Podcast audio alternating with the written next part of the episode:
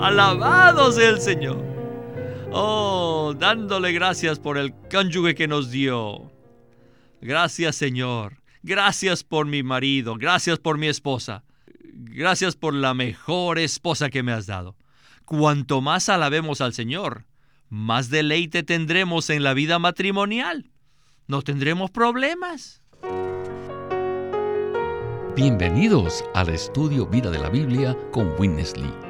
Un estudio completo, detallado y riguroso, libro por libro, desde Génesis hasta Apocalipsis, que se centra en experimentar a Cristo como vida a fin de cumplir el propósito eterno de Dios. Pueden escuchar gratuitamente todos los programas radiales del Estudio Vida o leer en línea los libros del Estudio Vida en nuestra página de internet radiolsm.com. Una vez más, radiolsm.com.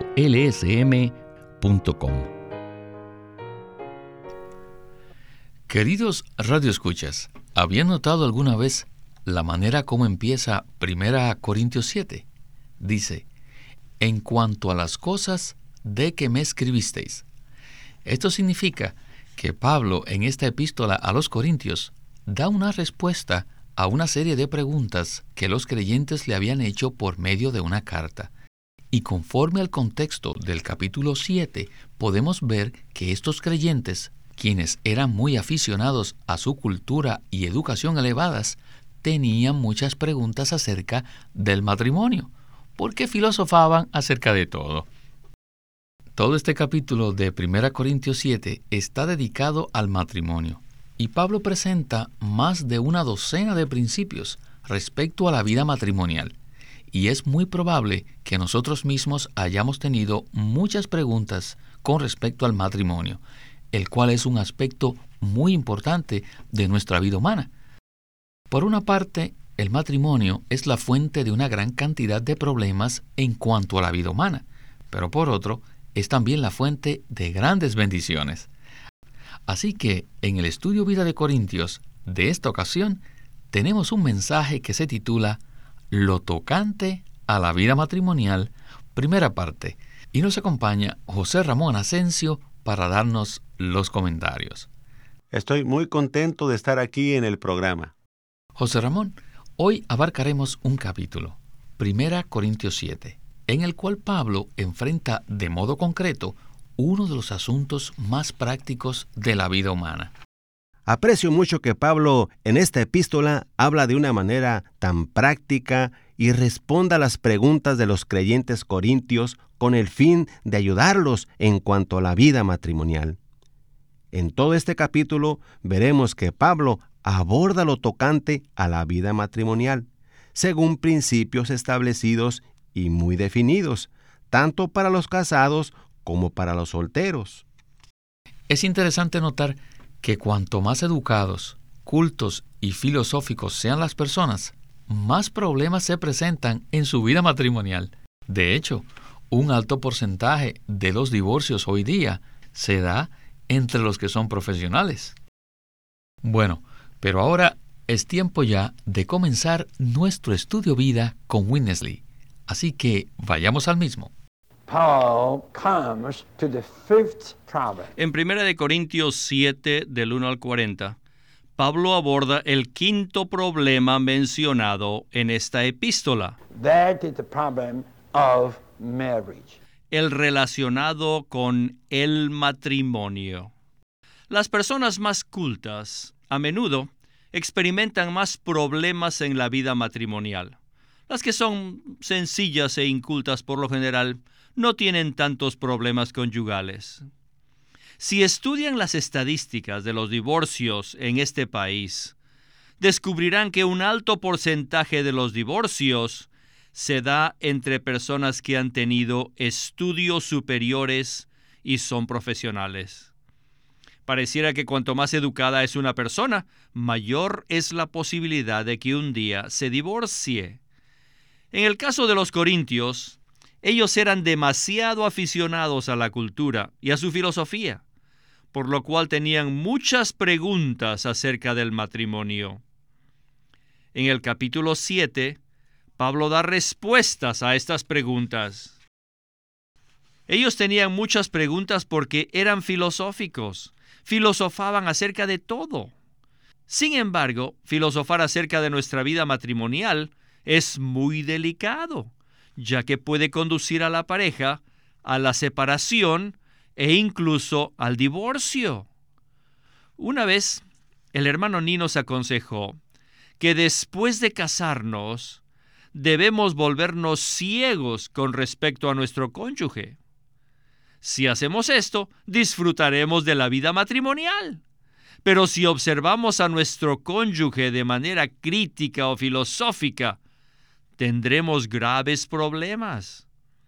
Analizar nuestra vida matrimonial equivale a filosofar acerca del matrimonio. En lugar de hacer eso, sencillamente debemos disfrutarlo. Después que te cases, no analices. Dices, oh Señor, amén, aleluya, alabado sea el Señor. Alabado sea el Señor. Oh, dándole gracias por el cónyuge que nos dio. Gracias, Señor. Gracias por mi marido. Gracias por mi esposa. Gracias por la mejor esposa que me has dado. Cuanto más alabemos al Señor, más deleite tendremos en la vida matrimonial. No tendremos problemas. José Ramón, actualmente hay muchos, muchísimos libros que instruyen y enseñan a los creyentes cómo tener un matrimonio feliz. Y se nos acaba de presentar un principio importante acerca de cómo hallar deleite en nuestro matrimonio. ¿Qué le parece ese principio? Lo que acabamos de escuchar es un secreto para poder disfrutar la vida matrimonial.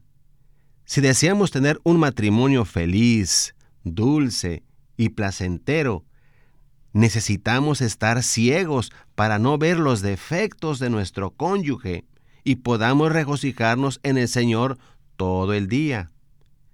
El hermano Lee en varias ocasiones citó al hermano Ni al afirmar que antes de casarnos deberíamos abrir muy bien los ojos, pero después de casarnos deberíamos cerrarlos totalmente. Cuanto más cerrados tenemos los ojos, más felices seremos en nuestro matrimonio. No es aconsejable ver los defectos de nuestro cónyuge y tratar constantemente de corregirlos. ¿Qué tal si hablamos un poco más acerca del matrimonio? Queda claro que los creyentes en Corinto, por ser demasiado aficionados a su cultura y filosofía, tenían muchas preguntas acerca del matrimonio. Además, Sabemos por experiencia que esta condición provee el terreno perfecto para que Satanás actúe en la mente de las personas y aún llevarlos al divorcio. ¿No es así? Esto es muy serio. Cuanto más educadas y más cultas sean las personas, más razones y oportunidades tienen para analizar, juzgar, considerar y dudar acerca de su vida matrimonial. De hecho, es muy probable que nos hayamos hecho la pregunta, ¿sería verdaderamente del Señor el que yo me casara con esta persona? A lo mejor me dejé influenciar por los demás. Quizás debí haber esperado un poco antes de casarme. En vez de ayudar, esta clase de análisis causa mucho daño. Es mucho mejor permanecer ciego a los defectos de nuestro cónyuge y de esta manera sencilla disfrutar al Señor todo el día. Esto realmente resolverá muchos problemas y aclarará cualquier duda que tengamos. En la próxima sección del estudio vida veremos muchos principios básicos acerca del matrimonio. Si leemos este capítulo detenidamente, encontraremos por lo menos una docena de principios que deben gobernar la vida matrimonial. Leamos ahora algunos versículos para ver estos principios. Empecemos con 1 Corintios 7.1. Dice, En cuanto a las cosas que me escribisteis, bueno le es al hombre no tocar mujer.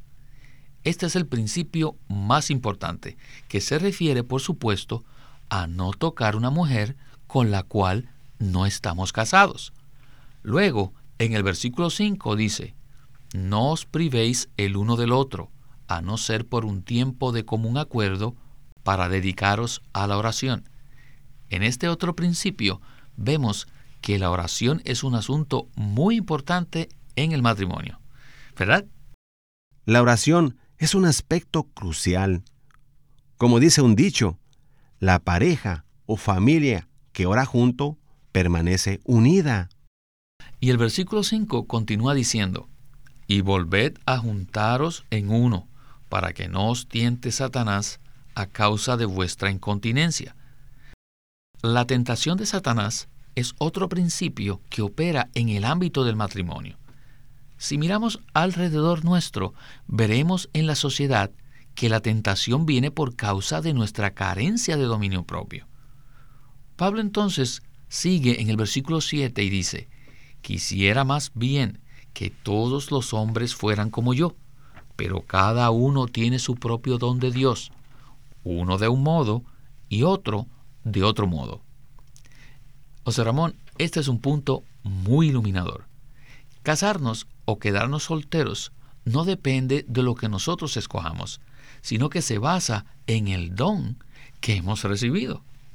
En otras palabras, si no tiene el don de permanecer soltero, entonces debe casarse.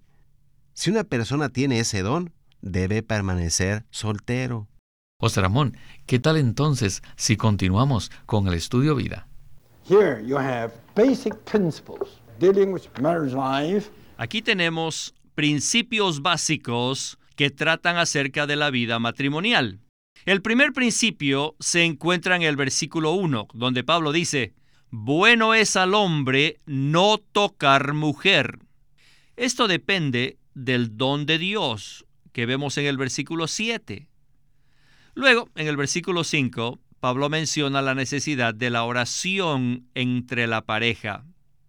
La oración requiere que estemos libres de personas, asuntos y cosas. La oración que requiere que nos apartemos de nuestro cónyuge por un tiempo tiene que ser algo especial y de gran importancia la vida matrimonial a menudo nos distrae de la oración e interfiere con nuestra vida de oración. Hasta puede llegar a ser un impedimento total.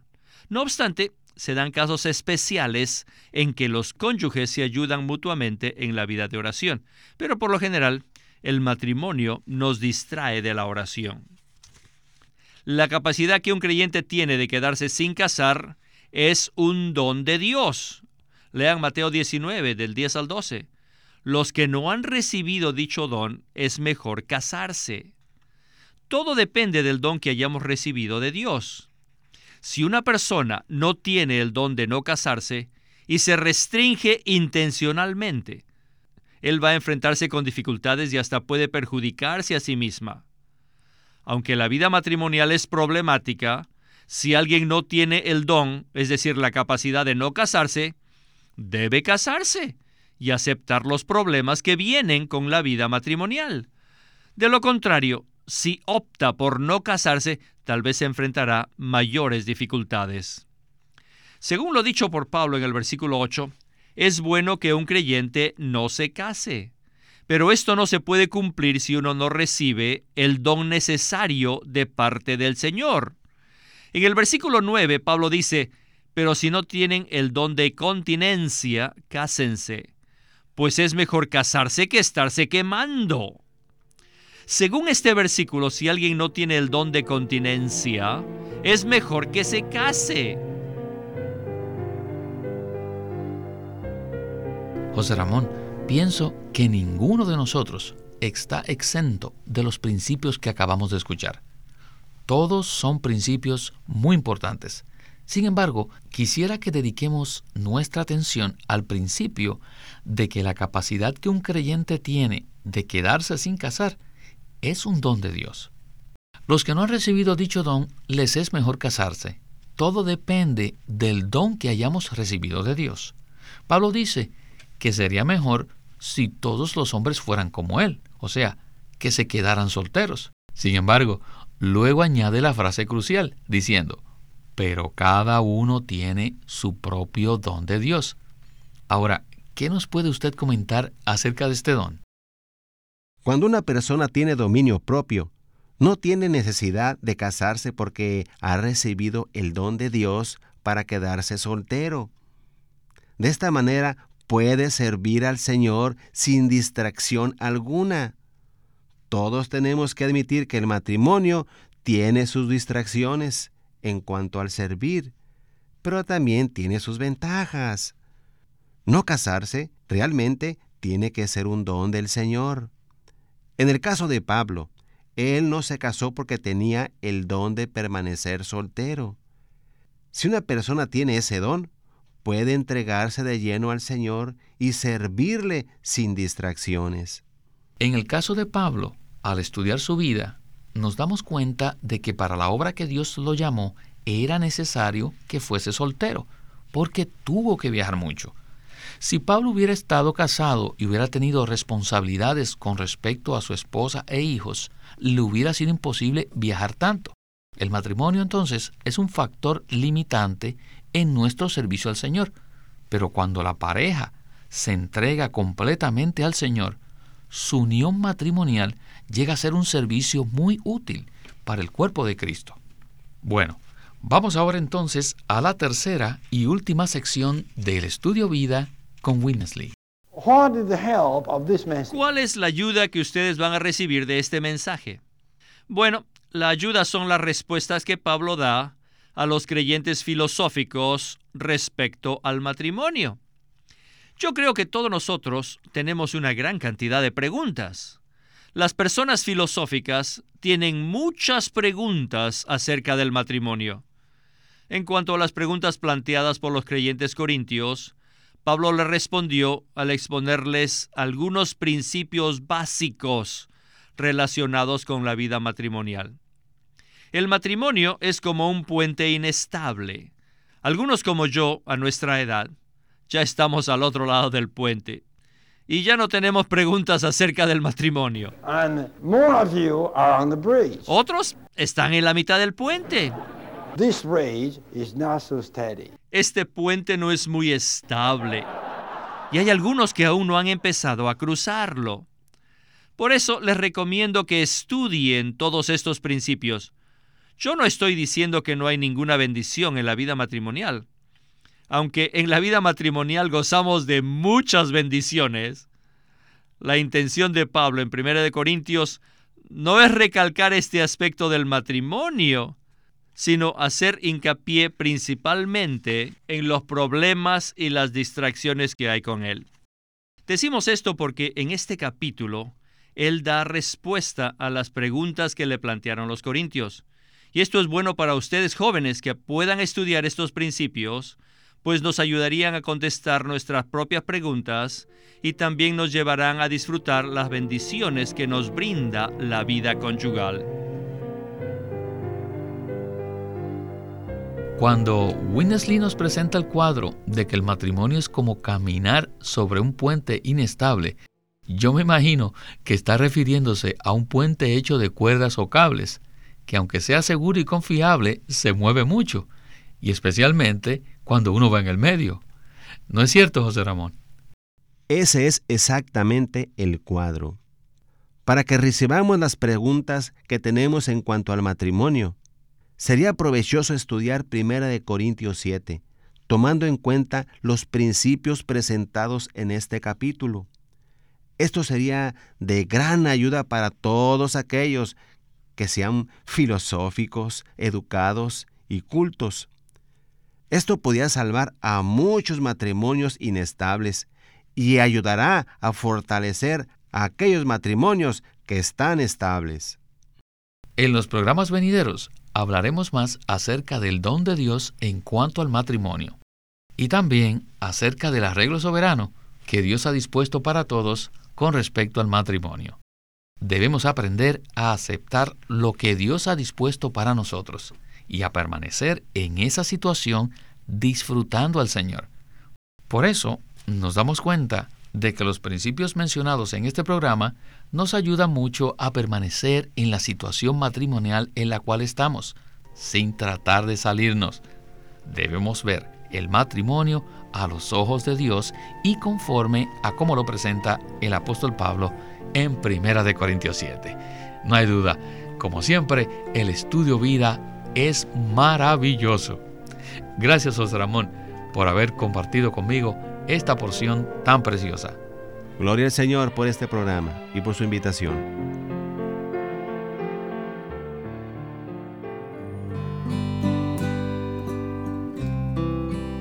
Queremos presentarles una biografía de Watchman Nee, titulada Watchman Nee, un siervo que recibió la revelación divina en esta era. Esta biografía fue escrita por su íntimo colaborador, Witness Lee. Y él dijo esto, Watchman Nee es un don especial que Cristo la cabeza dio a su cuerpo. Por esta razón lo respeto inmensamente. Estoy muy agradecido con el Señor porque tan pronto fui salvo, fui conducido a esta relación beneficiosa con Watchman Nee. Y además fui puesto juntamente con él en la obra del recobro del Señor. En esta obra pasé por muchas experiencias a lo largo de muchos años se requeriría la eternidad para contar el valor de las revelaciones que recibí por medio de Watchman Nee. Oh, acerca de Cristo, de la iglesia, el Espíritu, la vida. Además, la vida que Él me impartió y todo lo pertinente a la obra y a la iglesia que aprendí de Él. La Biblia contiene muchas biografías y tanto el Antiguo Testamento como el Nuevo muestran la vida de las personas, mostrándonos al mismo tiempo la revelación divina acerca de Dios y la manera en que Dios se relaciona con el hombre a través de las diversas eras. En esta línea, el hermano Witness Lee dijo, Puesto que tuve una estrecha relación espiritual con el hermano Watchman Nee durante 20 años y participé con él de la misma obra para el avance del recobro del Señor, he sentido la necesidad de escribir una biografía suya a fin de que la vida y la obra de este testigo del Señor no desaparezca de entre aquellos que le sucedan y que sea preservada como corresponde a fin de que Cristo sea ministrado a las generaciones venideras según el deseo de Dios. Además, como una persona que conocía íntimamente a Watchman Nee, también dijo, escribir una biografía no es tarea fácil es muy difícil presentar el retrato fiel de una persona por medio de un escrito. Uno se pregunta si el motivo es correcto, si la información es exacta, qué repercusiones tendrá un libro como una biografía. Pero después de meditarlo mucho, la respuesta que hallé a todos estos interrogantes fue esta, ya que el hermano Ni me enseñaba a mí y yo recibía de él edificación y perfeccionamiento. Y puesto que le respeté, le observé y le evalué durante un cuarto de siglo, la exactitud de lo que escribo puede considerarse fidedigna. Además, él añadió, se ha hecho un enorme esfuerzo para evitar las lisonjas, las exageraciones y la exaltación del hombre, y el Espíritu Santo ha sido el guía y regulador de este escrito. Mi deseo, dice Witness Lee, por lo tanto, es que esta biografía, una vez concluida, sea para el beneplácito del Dios triuno y que traiga su rica bendición a todos los que lo leen. Esta es una biografía muy preciosa que se la recomendamos debido a que no solamente presenta los hechos de una vida que fue sacrificada a Dios, sino también una vida que recibió la revelación divina de esta era. Watchman Nee, un siervo que recibió la revelación divina en esta era, escrito por Witness Lee. Les recomendamos que se consigan esta biografía. Es un escrito muy conmovedor. Cuando yo lo leí estuve a punto de llorar muchas veces. Los sacrificios que este hombre pasó, los sufrimientos por los cuales él tuvo que atravesar, los padecimientos, los malentendidos, las persecuciones que él pasó en la China, fueron algo muy, muy conmovedor. Y sin embargo, debido a esto, él recibió una medida de revelación que ha sido extraordinaria y que nos ha ayudado a todos nosotros. Así que les recomendamos este libro, una biografía de Watchman Nee titulada Watchman Nee, un siervo que recibió la revelación divina en esta era. Watchman Nee, un siervo, es un libro precioso.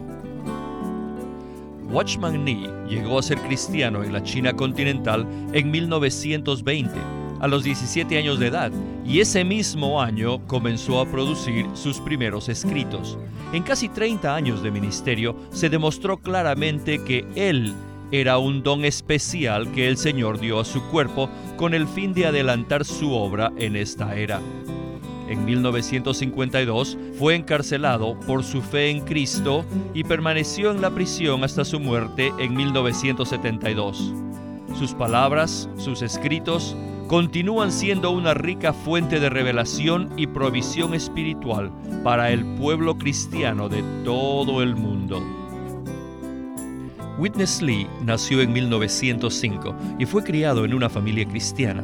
A la edad de 19 años fue completamente capturado para Cristo, a quien se entregó incondicionalmente para predicar el Evangelio el resto de su vida. Al comienzo de su servicio al Señor, conoció a Watchman Nee, quien ya era reconocido predicador, maestro y escritor, y con él sirvió en la casa publicadora llamada Librería Evangélica de Shanghai.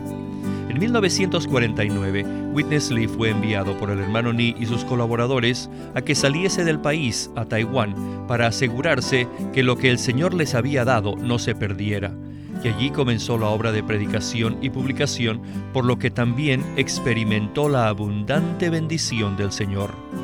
En 1962, el hermano Lee recibió la carga de ir al occidente y fue y se estableció en California.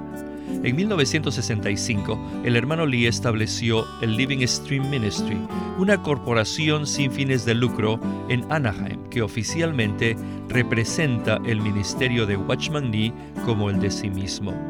Este ministerio enfatiza la experiencia de Cristo como vida y la unidad práctica de los creyentes. El estudio Vida de la Biblia es una producción de Living Stream Ministry que presenta el ministerio de Watchman Nee y Windesley. Queremos animarlos a que visiten nuestra página de internet libroslsm.com.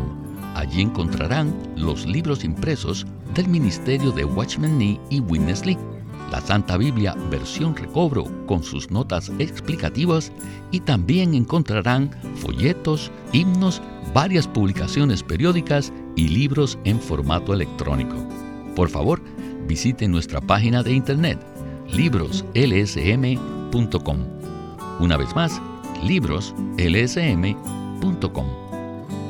O llámenos a nuestro teléfono gratuito 1-800-810-1149. 1-800-810-1149. Además, si desean, pueden comunicarse con nosotros enviándonos un correo electrónico a estudiovida.lsm.org. Una vez más, estudiovida.lsm.org.